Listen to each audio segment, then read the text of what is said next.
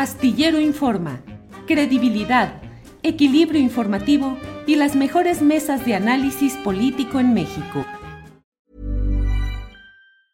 Tired of ads barging into your favorite news podcasts? Good news. Ad-free listening is available on Amazon Music. For all the music plus top podcasts included with your Prime membership. Stay up to date on everything newsworthy by downloading the Amazon Music app for free or go to amazon.com slash news ad free. That's amazon.com slash news ad free to catch up on the latest episodes without the ads. Ryan Reynolds here from Mint Mobile. With the price of just about everything going up during inflation, we thought we'd bring our prices down. So to help us, we brought in a reverse auctioneer, which is apparently a thing. Mint Mobile unlimited premium wireless. Ready to get 30, 30, bit to get 30, bit to get 20, 20, 20, bit to get 20, 20, bit to get 15, 15, 15, 15 just 15 bucks a month. So, Give it a try at mintmobile.com/switch. slash $45 upfront for 3 months plus taxes and fees. Promo rate for new customers for limited time. Unlimited more than 40 gigabytes per month slows. Full terms at mintmobile.com. Federico, gusto en saludarte. Gusto, Julio. Un placer estar aquí con ustedes. Gracias, Federico, muy amable. La pregunta que queremos plantearte es, ¿se puede intentar alguna acción penal contra Felipe Caldeón Hinojosa por la operación de Estado de la que ha hablado el ministro Saldívar en el caso de la guardería de Hermosillo? La primera respuesta sencilla es sí, pero como siempre, los abogados vamos a tener varios peros después. Pero yo quisiera decirte primero de qué se puede acusar a una persona que organiza una operación de Estado, como le dijo el ministro Saldívar. Esa operación de Estado sería un abuso de autoridad. Y el artículo 215 del Código Penal Federal dice que este delito lo cometen los servidores públicos. Felipe Calderón es un servidor público en el año 2010. Eh, fracción tercera, cuando indebidamente retarde o niegue a, los particulares protección o servicio que tenga obligación de otorgarles o impida la, prestación, la presentación o el curso de una solicitud. A ver, es obvio que la administración Calderón indebidamente retardó y denegó a las familias de la guardería la protección. Precisamente por eso ocurrió la, la tragedia. Entonces ahí hay un delito, pero ese delito no se cometió en 2010, se cometió antes, que fue lo que provocó la tragedia. Eh, pero también tiene la obligación de otorgarles, este, o más bien de permitirles que presenten una solicitud. Y esa solicitud, en realidad, tú puedes construirla como la um, acción de investigación que la Suprema Corte de Justicia podía hacer sobre el caso. Se pidió que interviniera la Corte, la Corte aceptó y le dieron el caso al entonces recién llegado ministro Saldívar. Y en ese sentido, la operación de Estado lo que haría es impedir el curso de este procedimiento de investigación. ¿Por qué?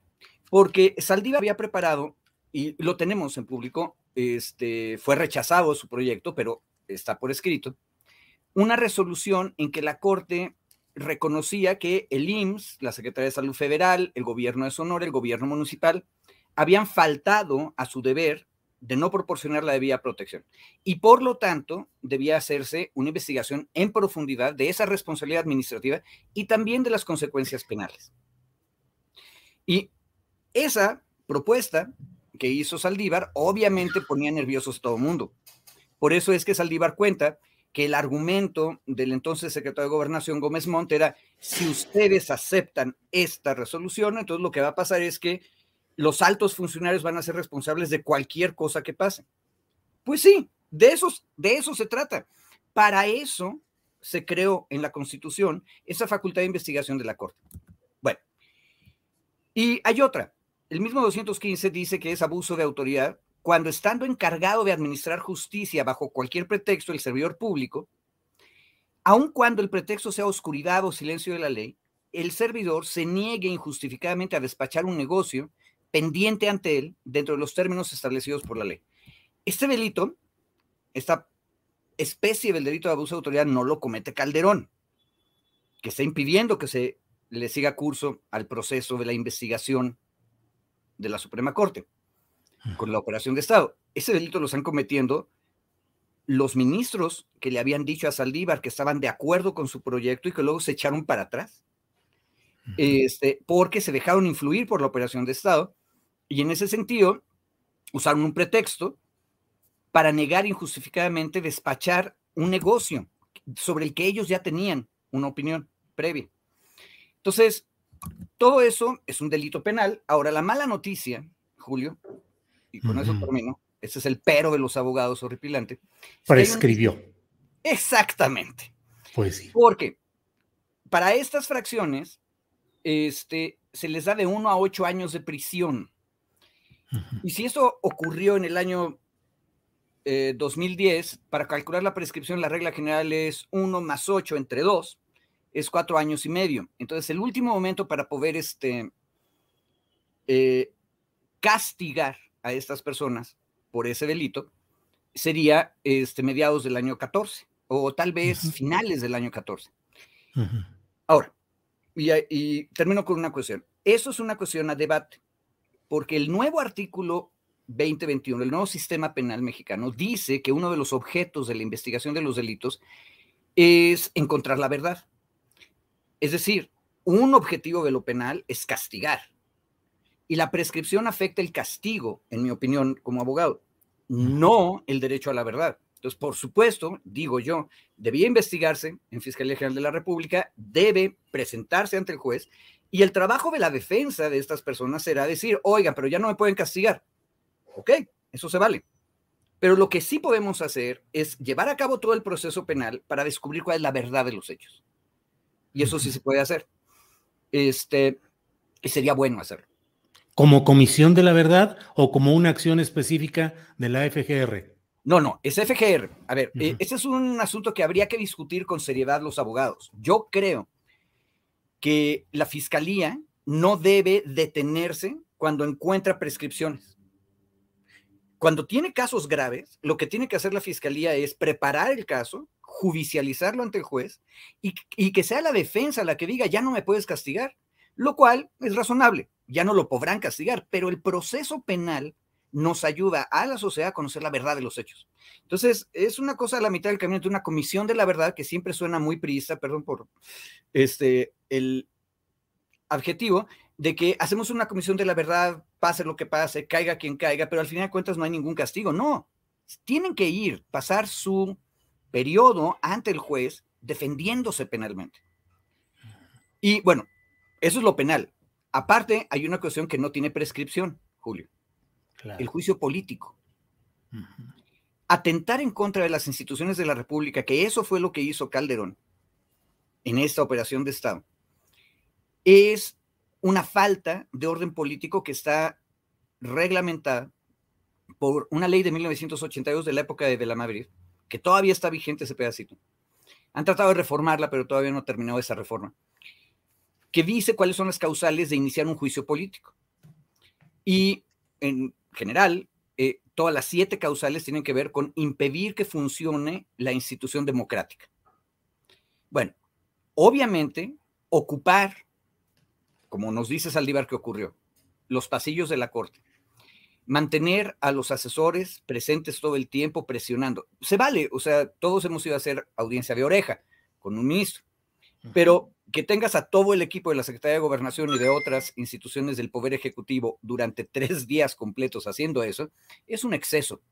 Y ese exceso está documentado. Tenemos un testigo directo, que es el ministro. Con esos elementos, la Cámara de Diputados podría acusar a todos los involucrados, también a los beneficiados, este, de un juicio político. Y el Senado, mm, ojo, el Senado con una mayoría de dos terceras partes, lo cual es un hecho político importante, podrá condenarlos. Ahora, ¿a qué los puede condenar?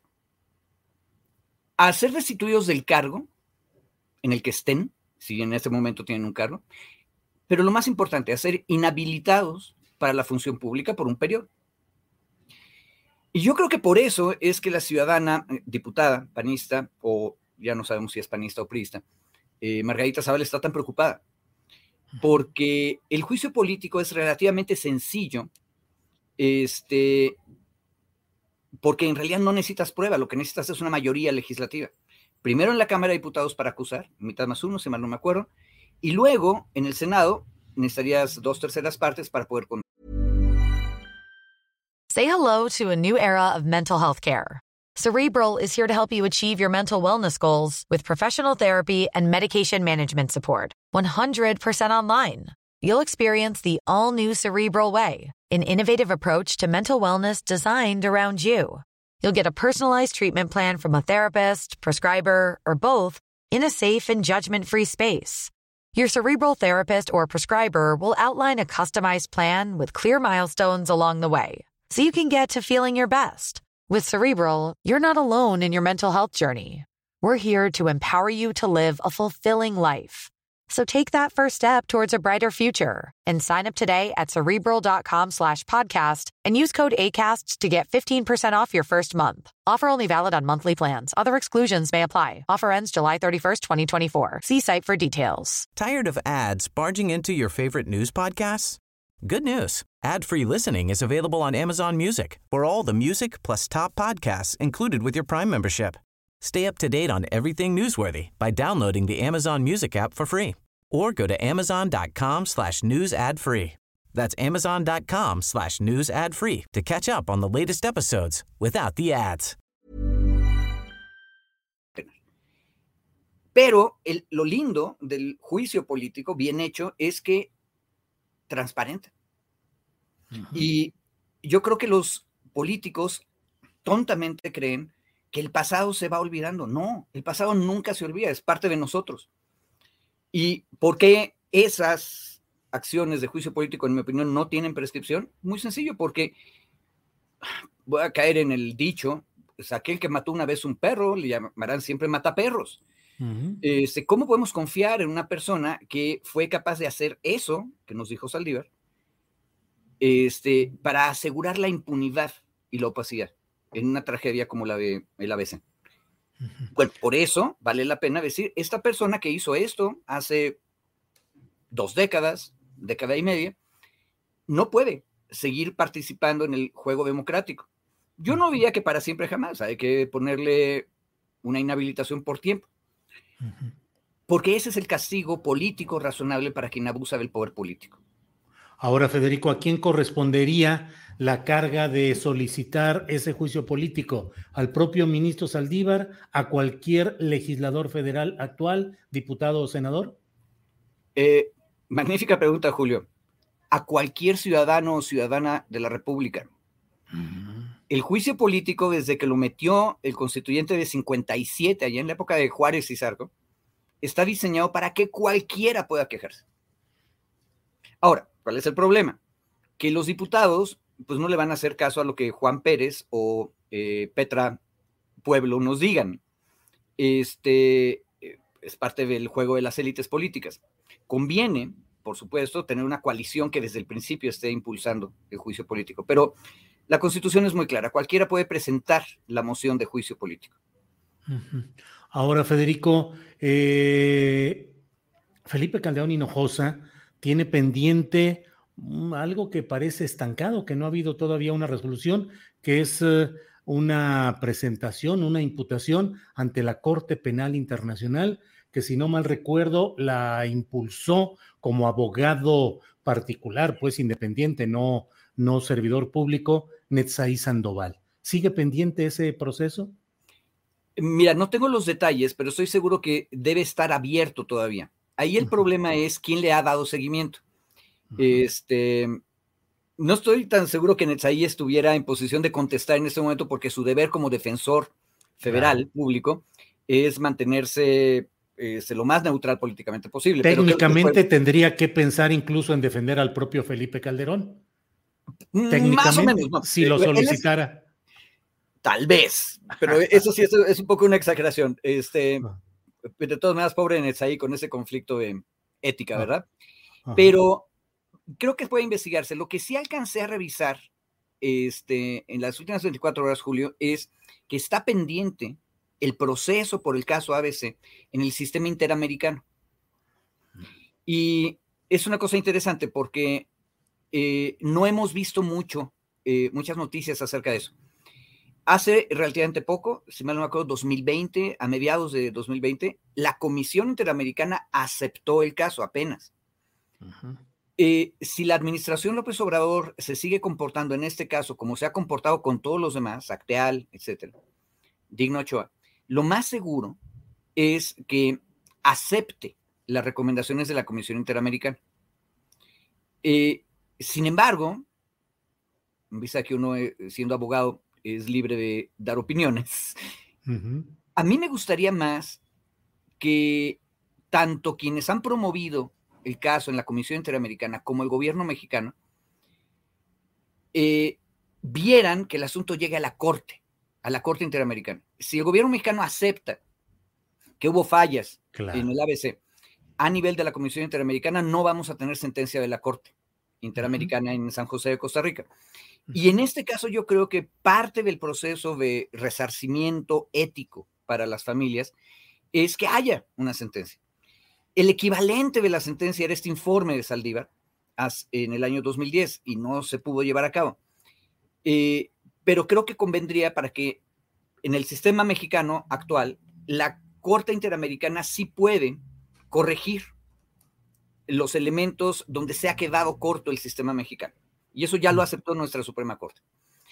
Y aquí hay una cosa bien importante. En el resumen del caso, este, del informe Saldívar de 2010, eh, cuando se presenta el razonamiento de Saldívar, acordémonos que acababa de entrar como ministro, lleva dos meses, tres meses en ese momento.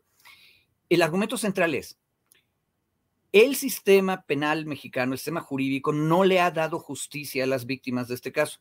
Y la Corte es el último lugar a donde pueden recurrir para que haya algún tipo de justicia. Un detalle interesante, Julio. E, estoy hablando nada más del resumen del caso que publicó la Corte y lo pueden buscar en Internet. Es muy fácil. Los ministros que comentaron a Saldívar en 2010 terriblemente dicen que no están de acuerdo en que la Corte asuma ese papel de juez moral sobre el resto de las autoridades. A mí no me gusta la palabra juez moral, yo creo que la Corte sí debe ser el juez ético. Y tiene que decir cuando las cosas funcionaron mal. Para eso es la Suprema Corte. Este, y a partir de eso da recomendaciones. Ahora, la facultad con la que Saldívar hizo este informe y que se lo rechazaron, horripilantemente después de la operación de Estado, este, ya no la tiene la Corte. O sea, espantó tanto a la élite política lo que hizo Saldívar, que decidieron quitarle a la Corte esa facultad y luego, unos dos años después, estuvimos como dos años en la Facultad de Investigación de la Corte, en ningún lado, se perdió, y luego se la dieron a la Comisión Nacional de Derechos Humanos, que hasta donde yo me acuerdo en ese momento no la ha utilizado. Este, y habría que volver sobre ese debate porque yo creo que Saldívar tiene razón. Hay momentos en que el sistema jurídico llega a su límite por el formalismo jurídico que nos protege a todos, pero llega a límites. Y entonces tiene que haber alguien, era la Corte, ahora teóricamente es la Comisión Nacional de Derechos Humanos, y si no, tendría que ser la Corte Interamericana de Derechos Humanos quien diga, el sistema falló, hubo una injusticia y tiene que repararse de alguna manera. Entonces sí, sí necesitamos un juez ético último para estas cosas, porque de otra manera eh, es el juego de la impunidad. Bien, pues eh, Federico, muchas gracias por esta detallada indagación y por esta aportación que nos haces para entender lo que puede suceder en el terreno jurídico en relación con las declaraciones del ministro Saldívar y de otros hechos que pueden ser eh, constitutivos de otro tipo de, de delitos o que están señalados ante otras instancias judiciales. Así es que pues gracias, Federico, a reserva de lo que nos quieras añadir para tener la precisión de todo eh, esto. Una cuestión, eh, si, uno quiere ser un poquito cínico, hay muchas razones de interés personal por las que el ministro volvió a acordarse. Eh, varios colegas tuyos en los medios ya nos recordaron que el ministro apenas tuvo oportunidad, contó esta historia desde hace muchos años. Este, y está publicada en libros. Este, pero no me importa a mí si el ministro tenía una, un interés ulterior. Yo creo que es bueno recordar la impunidad para acordarnos que los que fueron beneficiados por esa impunidad siguen activos en la política y nosotras y nosotros podamos tomar decisiones en los comicios. Para eso se constituyó México como democracia, ¿no? Entonces, yo creo que es muy bueno que estemos discutiendo esto y también es muy bueno que nos demos cuenta cómo las élites juegan con la prescripción. este, Porque también, también da coraje que hagamos un gran escándalo cuando ya no podemos castigarlos. Este escándalo lo necesitábamos haber hecho antes de 2014. Claro. Bien, o Federico. aumentar la, la pena de estos delitos, ¿no? También. Claro, claro. Federico, pues muchas gracias. Aprecio mucho tu disposición para platicar con nosotros y seguiremos viendo qué sucede en este tema.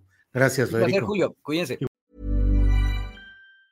Tired of ads barging into your favorite news podcasts? Good news. Ad-free listening is available on Amazon Music for all the music plus top podcasts included with your Prime membership. Stay up to date on everything newsworthy by downloading the Amazon Music app for free or go to amazon.com slash news ad free. That's amazon.com slash news ad free to catch up on the latest episodes without the ads. ¿No te encantaría tener 100 dólares extra en tu bolsillo? Haz que un experto bilingüe de TurboTax declare tus impuestos para el 31 de marzo y obtén 100 dólares de vuelta al instante. Porque no importa cuáles hayan sido tus logros del año pasado, TurboTax hace que cuenten. Obtén 100 dólares de vuelta y tus impuestos con 100% de precisión. Solo con Intuit TurboTax. Debes declarar para el 31 de marzo. Crédito solo aplicable al costo de la presentación federal con TurboTax Full Service. Oferta sujeta a cambios o cancelación en cualquier momento. Para que te enteres del próximo noticiero, suscríbete y dale follow en Apple, Spotify, Amazon Music, Google o donde sea que escuches podcast. Te invitamos a visitar nuestra página julioastillero.com.